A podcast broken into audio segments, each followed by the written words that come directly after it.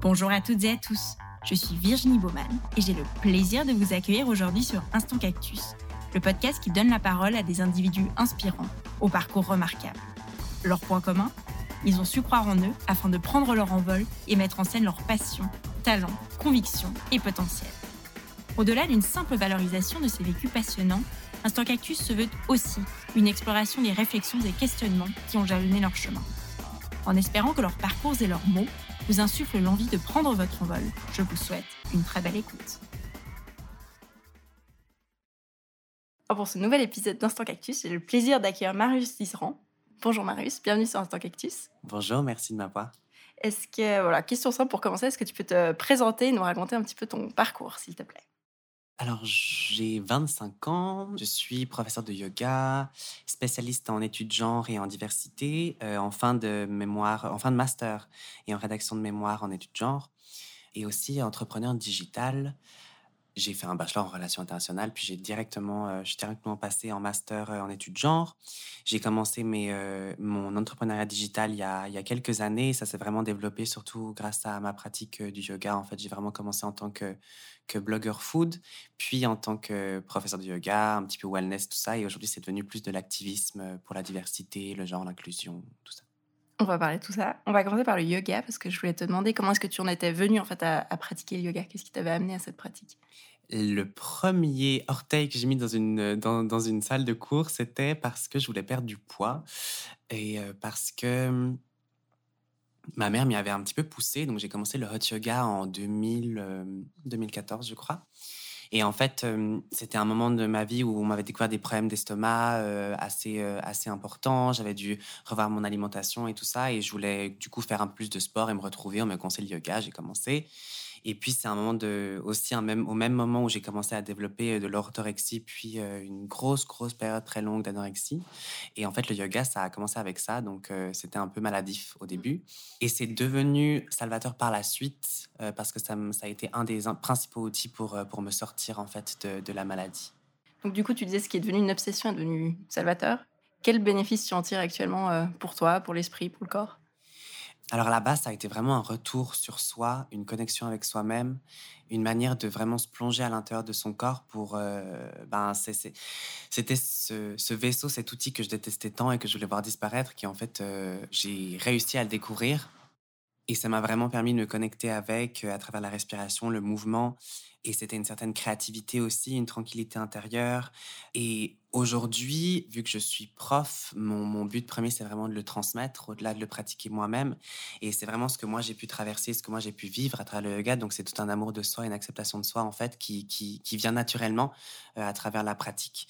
Et ça va, en fait, euh, énormément avec euh, mon identité. C'est une certaine liberté de vivre, vraiment se reconnecter avec soi et s'accepter en tant qu'être humain total de A à Z, avec ses qualités et ses défauts. Et une grande conscience de soi, en fait. Et aujourd'hui, tu enseignes où? J'enseigne à Genève et Lausanne, à Yoga Flame, et puis je suis aussi un petit peu indépendant. Euh, et je remplace euh, ma, ma, meilleure amie euh, qui a un cancer du sein à Nyon. Et d'ailleurs, on a appris hier qu'elle était soignée, elle était guérie. Donc, Excellente nouvelle. C'est une magnifique nouvelle. Et j'ai juste une question un peu entre parenthèses, mais tu parlais avant d'entrepreneuriat digital. Donc, tu as un site internet qui s'appelle Glorious. Je ne sais pas si je le prononce correctement. Pourquoi Glorious? À la toute base, ça s'appelait The Glow Giver parce que quand je quand j'étais guérie entre gros guillemets, euh, tout le monde me parlait du fait que j'avais retrouvé une certaine lumière un certain temps et tout ça. Et en fait, euh, j'ai voulu utiliser ce terme et, euh, et j'ai surtout voulu transmettre cette lumière aux gens, d'où The Glow Giver. Et c'est devenu glorious pour plein de raisons, mais il y avait toujours Glow, il y avait Rius de Marius, il y avait Us à la fin de nous. Enfin voilà, c'était un peu une image globale, disons. Et en fait, aujourd'hui, ça va changer encore une fois et ça va juste devenir Marius Dizeran parce que je pense que je me suis toujours énormément caché derrière un pseudo. Euh, j'avais très, très peur toujours de, de, me visibiliser réellement, en fait. Et donc, euh, aujourd'hui, je vais vraiment euh, prendre les choses en main et, me, et, me, et, me brander moi-même. D'accord. Et, ce branding, justement, sur Instagram, comment tu fais? Enfin, Est-ce que c'est pas difficile de se mettre en scène et d'avoir un peu tout ce personnage sur Instagram que tu, que tu fais vivre? Comment est-ce que tu gères toute cette création de contenu? Alors c'était compliqué au début de voir, de se voir parler, de se voir en photo. Et en fait, le fait de me mettre en photo, c'était même pas forcément par tendance narcissique. Bien sûr que si on a un compte Instagram et qu'on poste des photos de soi, c'est que quelque part on aime bien aussi se voir, mais à la base, c'était vraiment, encore une fois, très salvateur, c'est-à-dire que j'avais tellement ce rejet de ma propre image et j'avais tellement intégré toute cette homophobie, la, cette, cette, discrimination, qu'en fait, me voir et m'apprécier et vraiment me développer à travers ça et avoir aussi quelque part la reconnaissance d'autrui, ça m'a vraiment permis de me développer euh, et de m'aimer aussi, en fait presque thérapeutique. C'était très thérapeutique. Et aujourd'hui, euh, disons que ça se fait naturellement. J'ai pas toujours des, des, grandes envolées créatrices, donc des fois je fais des pauses. Euh, typiquement, là, j'écris mon mémoire, donc du coup, j'ai moins le temps. Mais c'est vrai que ça vient assez tout seul. Et en fait, je trouve aujourd'hui euh, l'activisme plus simple qu'une création de contenu basique parce que ça, ça réfléchit en fait des, problèmes qui sont euh, d'actualité, des problèmes sociétaux et en fait euh, du coup on est obligé de réagir là-dessus et si on a développé une certaine vraie réflexion, réflectivité derrière ces problèmes-là, c'est beaucoup plus facile. c'est des vrais contenus, en guillemets. Enfin, c'est loin d'être creux, justement. Voilà, c'est loin d'être creux. Prises de euh, position.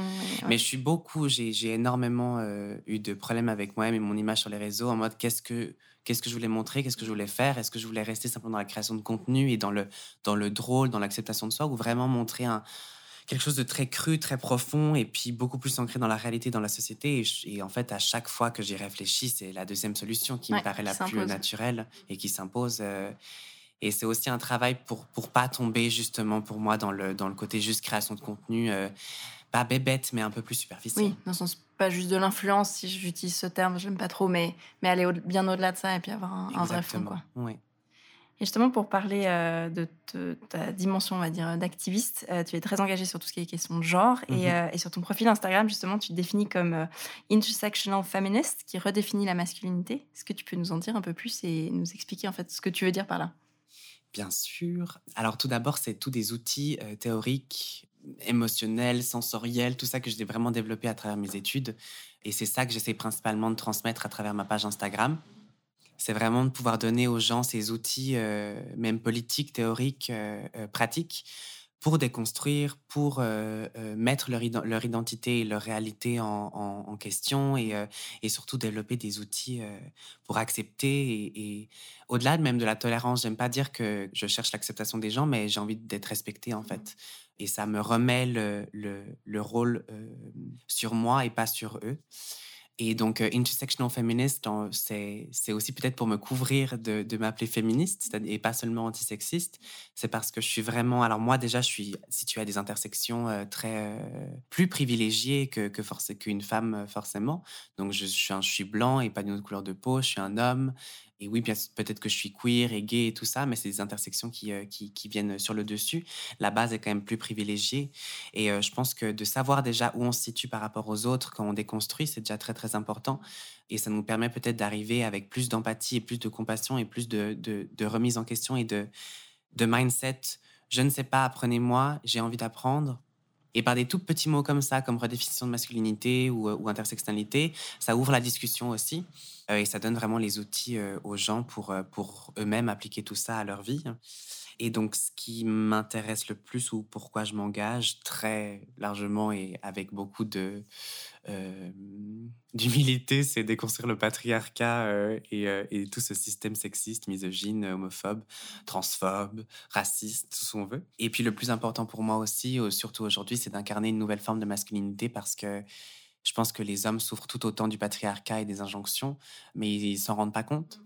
Et le fait d'avoir un, homme qui est beaucoup plus libéré et, euh, et qui n'aime pas les injonctions, qui n'aime pas les normes, qui n'aime pas se catégoriser non plus, c'est aussi quelque part le libérateur. Et, j'ai envie d'incarner ça pour des gens, euh, une image que moi, j'ai pas forcément eue dans mon développement. Mmh ok, à cette époque-là, parce qu'on n'est pas si vieux, mais quand même à cette époque-là, quand on était petit, qui n'était pas du tout la norme à ce moment-là, c'est clair à, je dirais, j'ai que 25 ans aujourd'hui, mais à 15 ans, quand je faisais vraiment mon développement identitaire, j'avais personne euh, à qui m'identifier. Et ça, c'est beaucoup de souffrance parce qu'on on, voit personne. On a vraiment. Euh, la phrase que j'aime bien dire justement, c'est euh, To be what I cannot see. Mmh et, c'est vrai que même aujourd'hui, on peut le voir un peu plus, mais bon, en Suisse, pas tellement. En Suisse, c'est un petit peu compliqué. Disons qu'on n'est peut-être pas le plus avancé sur ce sujet-là. Je voulais rebondir, c'est une question qu'on n'avait peut-être pas prévue parce que ça s'est passé il y a 48 heures. On va sortir un petit peu du script. Je vais d'ailleurs reprendre ce que j'avais screenshoté sur Instagram. Tu reçois, d'après ce que je comprends, régulièrement des messages homophobes, voire très très homophobes qui personnellement m'ont choqué. Et c'est, je disais hors micro que je pensais du coup vivre dans un monde de bisounours parce que personnellement j'en avais conscience, mais j'étais peut-être pas assez sensible. Je reprends le message si tu me permets. On va pas citer son nom parce que franchement il en vaut même pas la peine. Mais, euh, mais c'est un homme qui vit à Paris et qui t'écrit sur Instagram T'as vraiment besoin d'un bon psychiatre, même pas de tu, mais le tas directement, ce que je trouve un petit peu familier sans, sans raison. Et euh, qui te dit après, venant de la part d'un type qui contribue à créer une génération de dégénérés, je m'en passerai bien. Moi, je tombe de ma chaise. Toi, tu ne tombes pas, mais tu réponds euh, de manière très classe, je trouve. Qu'est-ce que, que ça t'inspire, ce genre de message? Alors déjà, euh, cette prise de distance par rapport à ces messages, ça met un moment. Au début, on n'a pas les outils, on ne nous apprend pas à réagir à la haine et, aux discriminations. Euh, pendant des années, je me suis tue, j'ai effacé les commentaires. C'était aussi. Aujourd'hui, des fois, je le fais quand c'est trop, parce que c'est aussi beaucoup de protection de ma propre santé mentale.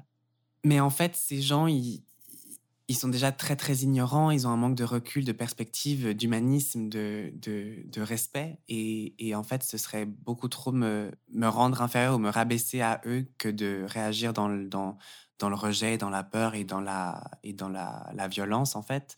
Et j'y trouve vraiment rien du tout de, de positif et de salvateur pour moi. Et les approcher dans un autre jeu, parce qu'en fait, beaucoup, alors c'est soit ils sont très incertains par rapport à leur propre sexualité, leur propre identité, soit ils ont juste développé une haine par ignorance parce que c'est vraiment des gens qui qui ont qui ont pas d'éducation qui sont pas euh, pas sensibilisés à ce genre de, de réalité là. Et en fait, je les plains plus qu'autre chose.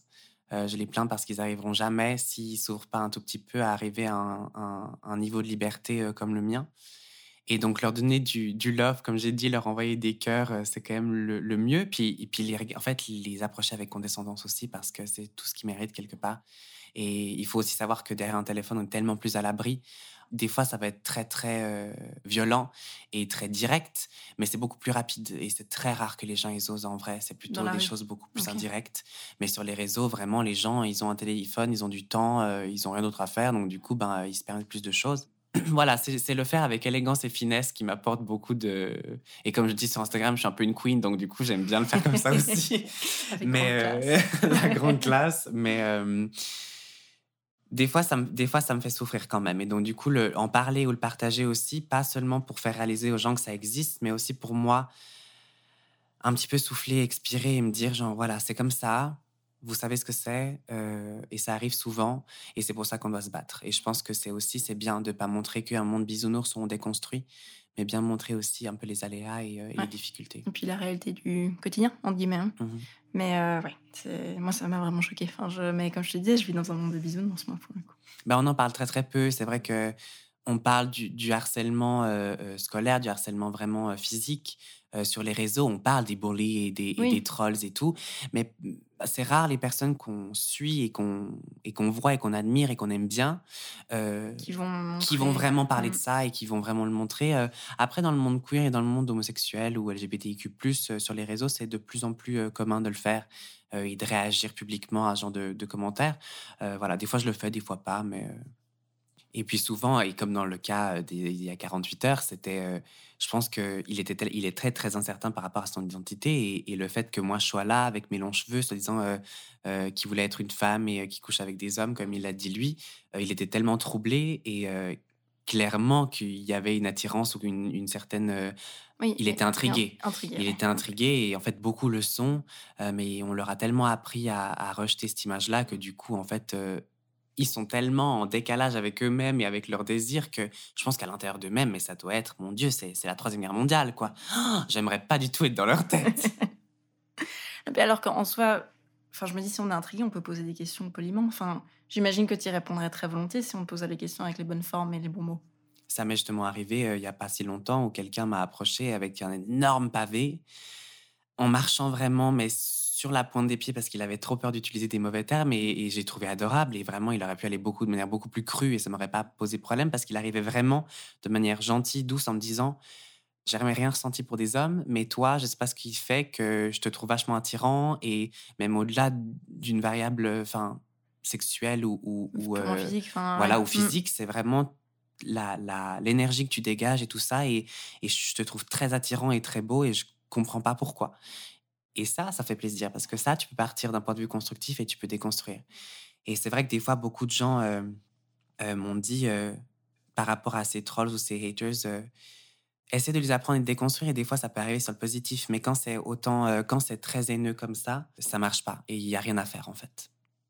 Un petit peu dans la même lignée, on va dire, tu prends régulièrement position sur les réseaux sociaux, notamment Mhm. Instagram, et dans les médias aussi, afin de combattre toutes les représentations stéréotypées et la normalisation des discriminations, notamment dans le cadre de publicité. Je l'ai découvert, alors je sais pas si on peut se permettre de les citer, mais, euh, mais plusieurs de tes vidéos, j'encourage d'ailleurs tout le monde à aller les consulter sur Instagram en IGTV, notamment sur la COP, pour ne pas la nommer. Qu'est-ce qui interpelle le plus? Alors moi j'ai vu la vidéo, qu'est-ce que tu peux nous dire un petit peu par rapport à, ces publicités qui au final on a l'impression que les équipes se rendent pas du tout compte de ce qu'elles disent et de ce qu'elles font? Alors, ma, première réaction, vraiment, toutes les premières fois, ça a été est-ce qu'il y a quelque chose qui a été euh, lost in translation, comme on dit? Parce que, vu que c'est un magazine allemand à la base, je me suis vraiment posé la question. Et après la troisième fois, la troisième année consécutive où ils font la même erreur, quelque chose de très sexiste, de misogyne, on les a déjà prévenus, Mm. euh, j'ai pas été le seul. Euh, Il y a eu euh, en 2019 une très grosse campagne que justement j'ai lancée qui, avec une lettre, on les a contactés où ils ont vraiment été, entre gros guillemets, harcelés, non seulement par la communauté, mais par tout le reste et beaucoup de personnes en Suisse. Et ils ont dit qu'ils s'excusaient, qu'ils avaient fait une erreur, mais en fait, ça les, pas- ça les a pas empêchés de recommencer euh, un an et deux ans après. Et je trouve en fait qu'il y a un, un tel manque d'inclusivité et de, et de, de prise de recul sur, euh, sur les représenta- représentations et le discours. Et c'est pourtant des mots qui paraissent très très simples. Enfin, on va pas mettre euh, la femme d'un noir sur la une d'un magazine suisse. On, on va pas mettre, euh, en parlant de véganisme, des, euh, des représentations de la famille nucléaire et des femmes des années 60. Enfin, c'est une faute de goût et une Mm. faute de, de- idéologique ou tout ce qu'on veut de représentation, mais, mais crasse. Et je comprends pas, en fait, pourquoi est-ce que les grandes entreprises comme, comme celle-ci, même que ce soit des grands magazines en Suisse qui ont les moyens, dans des personnes qui sont, qui sont à même de, juger si c'est si éthique ou pas, c'est respectueux ou pas, et vraiment dans la diversité et l'inclusion, parce qu'aujourd'hui, c'est plus que nécessaire. Il est, il est grand temps. On l'a vu en 2020 avec les grands mouvements sociaux qui se sont soulevés aux États-Unis et ailleurs. Il est grand temps qu'on parle de ça. Et puis, on dit, mais ils sont payés pour. Donc, c'est effectivement, tu te dis la première fois, peut-être ça peut être une erreur de traduction, mais en Suisse, ça arrive souvent. Au bout de la deuxième, la troisième fois, tu dis juste que ces gens qui sont très grassement payés ne font pas leur job, au final, correctement. Et aujourd'hui, ils répondent même pas non plus hein, aux, Ah oui. aux, aux- aux attaques et, aux, et qui est en fait quelque chose de constructif parce qu'à la fin, on leur propose euh, Mhm. de, de l'aide Des et, euh, solutions, et mais- des solutions et on leur dit comment faire. Mais c'est vrai qu'ils ils sont aussi sur la défensive et ils, et ils prennent pas le temps de répondre. Et, et euh, c'était, un, je pense, une grosse, euh, grosse partie du, du mouvement Black Lives Matter et, euh, et du racisme envers les Blancs, en fait, aussi, est de tous était sur la défensive et de dire euh, je fais bien ou je sais, alors que non, partir sur un principe euh, comment est-ce que je peux apprendre plus, comment est-ce que je peux faire mieux. Si vous, vous me dites que vous ressentez ça, alors c'est que ça doit être vrai. Mm. Et alors, euh, comment est-ce qu'on peut arranger ça? Et toi, ça t'est déjà arrivé de refuser euh, des partenariats, je sais que tu en fais de temps en temps, avec des marques qui, justement, n'avaient pas des, on va dire, les bonnes valeurs, entre guillemets? Oui, ça m'est arrivé plusieurs fois, dont une grosse fois, une grande campagne pour une boisson sucrée rouge que je ne nommerai pas, où justement, en fait, eux, ils ont fait énormément de, pinkwashing dans toute leur, leur campagne, ce qui est, en gros, c'est faire du profit sur le dos des démographies qui, se disent défendre et, représenter, ce qui est très faux. Et en fait, après considération et à avoir refusé un très gros cachet, euh, je me suis dit que je préférais être, euh, être euh, qu'on se souvienne de moi pour euh, mes valeurs et pas pour l'argent que j'ai fait. Et j'ai été très déçue de voir que beaucoup d'autres personnes qui représentaient la communauté n'ont pas eu cette, euh, cette réflexion-là et cette prise de distance. Et ça m'a énormément déçue en fait sur la communauté aussi parce que je pense que on en souffre, on souffre déjà beaucoup de stigmatisation. Mais si en plus on, on nous roule sur le dos ou, ou on nous casse du sucre dans le dos juste pour faire du profit, euh, c'est très triste. Et si on n'en a pas conscience, c'est encore plus triste. Et je dis pas que j'ai euh, la science infuse et puis que j'ai bien fait, hein, mais, euh, mais je pense que voilà, de mon ouais. ressenti, c'était c'était juste. euh, et je condamne personne d'autre pour l'avoir fait. Je pense qu'on apprend aussi de nos erreurs et, euh, et on est là pour grandir. Mais aussi, voilà, avoir un peu cette réflexivité par la suite. Je voulais parler avec toi aujourd'hui d'écriture inclusive, de Mhm. langage épicène euh, et de tout ce qui est rédaction dégenrée. On plus du tout les notions de genre. Ça a été au cœur des débats. J'ai eu beaucoup de débats à titre personnel avec des amis, avec de la famille. Donc c'est clairement une thématique qui ne laisse pas indifférent et qui suscite des réactions assez diverses et variées, mais en tout cas vives. Est-ce que toi, tu as l'impression que c'est quelque chose qui fait réellement, je, je mets vraiment des guillemets, mais avancer le débat, ou est-ce que c'est un peu un, délire intellectuel? Je, cite parce que c'est ce qu'on m'a dit récemment. Donc, première chose, je pense que c'est nécessaire de déconstruire le masculin normatif si on veut vraiment arriver à une égalité euh, systémique, réellement conscientisée et institutionnelle. Pourquoi? Parce que l'écriture inclusive, c'est vraiment un travail de conscience.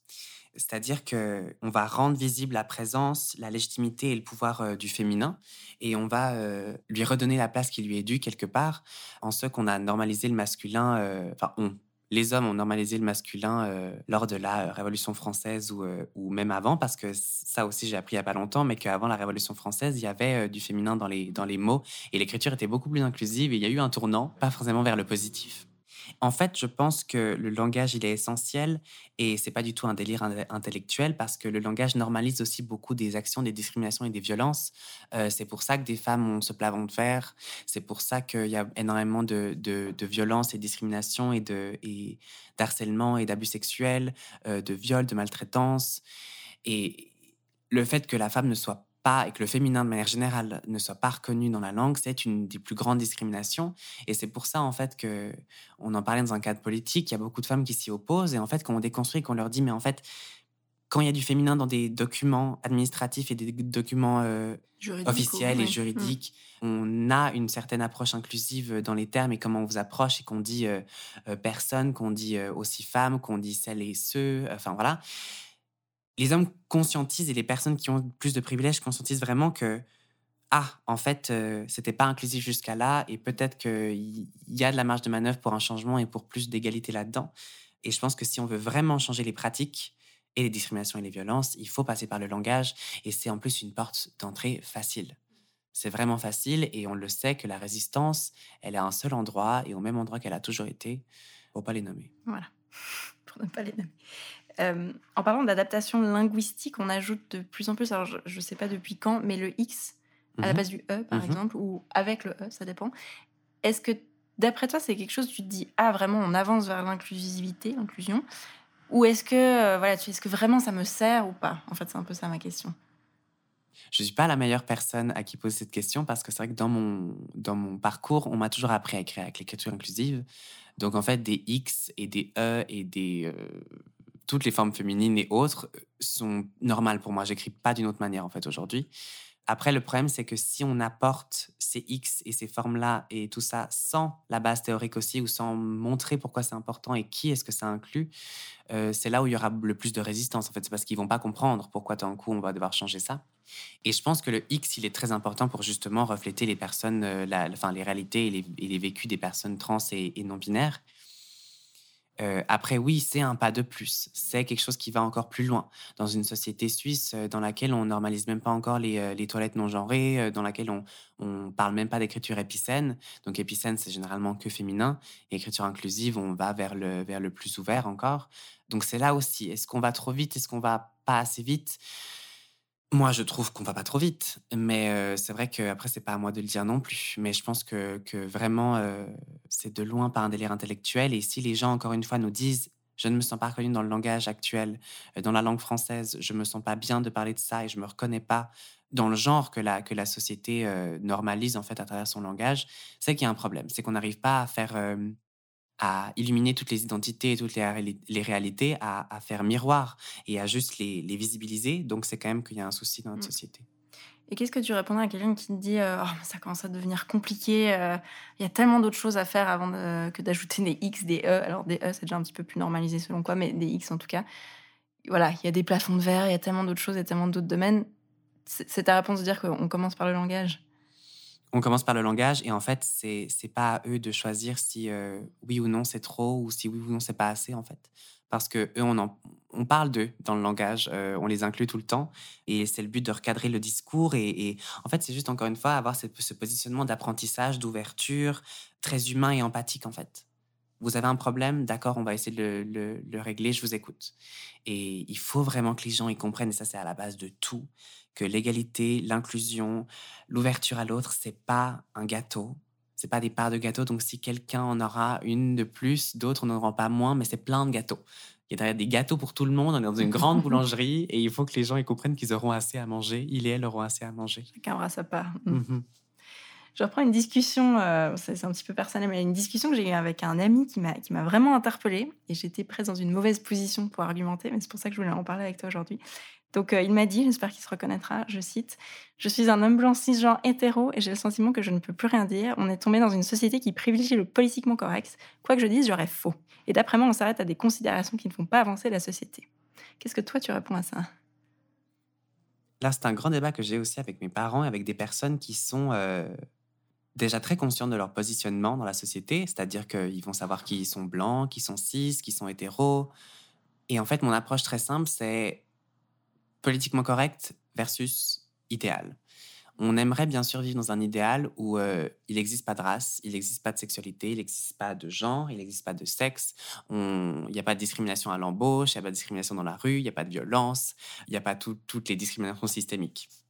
L'idéal, ce serait top. J'aimerais vivre dans une société comme ça. Le monde des bisounours, toujours. Le monde des bisounours, même si euh, j'aurais plus de travail. Donc, euh, peut-être pas tout de suite, s'il vous plaît. Mais en fait, le problème, c'est qu'on n'y est pas. C'est qu'on vit, on vit dans une société, dans un système qui est, qui est profondément discriminant et profondément dur avec les personnes qui sont à des intersections euh, moins privilégiées et moins normalisées que d'autres, des personnes qui ont moins de droits, qui ont moins de visibilité, enfin voilà. Et donc du coup, aujourd'hui, il faut écouter ces gens-là si on veut arriver vers une, une politique vraiment inclusive et d'égalité et vers, euh, vers un statut euh, d'égalité en fait. Et c'est pour ça que je comprends le positionnement du fait que euh, ça ne fait pas avancer les choses d'avoir des quotas, ça ne fait pas avancer les choses d'avoir des catégories, mais en fait, c'est toujours les gens qui n'ont pas à être remis en question et dont les identités sont déjà euh, euh, bien privilégiées qui vont se, se, poser ces questions et avoir ces positionnements-là. Et moi non plus, j'aime pas me catégoriser, mais je suis obligée de dire que je suis un homme gay cis et déconstruire pourquoi est-ce que je suis pas non-binaire, tout le reste, pour visibiliser les personnes qui le sont. Euh, je mets mes pronoms sur mes réseaux et dans et dans d'autres documents et tout ça pour visibiliser les gens qui changent de pronom aussi. Et les quotas, c'est la même chose. Si on laisse, si on a cette politique très libérale du laisser faire, on va arriver à une égalité dans 100 ans ou plus. Et aujourd'hui, les quotas, ils sont essentiels pour essayer d'inclure plus de femmes dans les processus de recrutement et, euh, et pour essayer, par exemple, pour un poste de CEO ou euh, très élevé dans la hiérarchie, d'avoir pour une fois que des femmes qui vont se, être dans un concours, en fait. Mais parce qu'elles sont très compétentes. Et bien sûr que on n'a pas envie d'engager une femme juste parce que c'est une femme. Et ça, euh, et, et je pense personnellement, et je ne suis pas une femme, donc je parle vraiment d'un point de vue euh, très personnel, je pense que ça, ça ne met pas en valeur du tout leur, euh, leur, leur talent, en fait. Mmh, et, mmh. Mais au final, pourquoi pas? C'est pas à moi de le dire. C'est pas à moi de le dire. Et donc, je pense que c'est pas ces gens qui ont ce positionnement et cette réflexivité sur leur propre identité qui doivent arriver avec les pattes arrière et en mode rejet et je ne veux pas de catégorie et je ne veux pas ça parce que c'est pas à vous de nous dire ce qui nous sert ou pas, en fait. Mmh. Et dans le cadre d'un reportage sur la loi contre euh, l'homophobie qui a été réalisé début 2020, donc il y a environ euh, un an sur, euh, par la RTS, tu disais, et je cite à nouveau, j'ai jamais eu le choix en fait. Vivre comme je veux vivre est un combat parce que c'est la différence et parce qu'on va prouver aux gens autour de nous qu'on est tout, tout autant légitime qu'eux.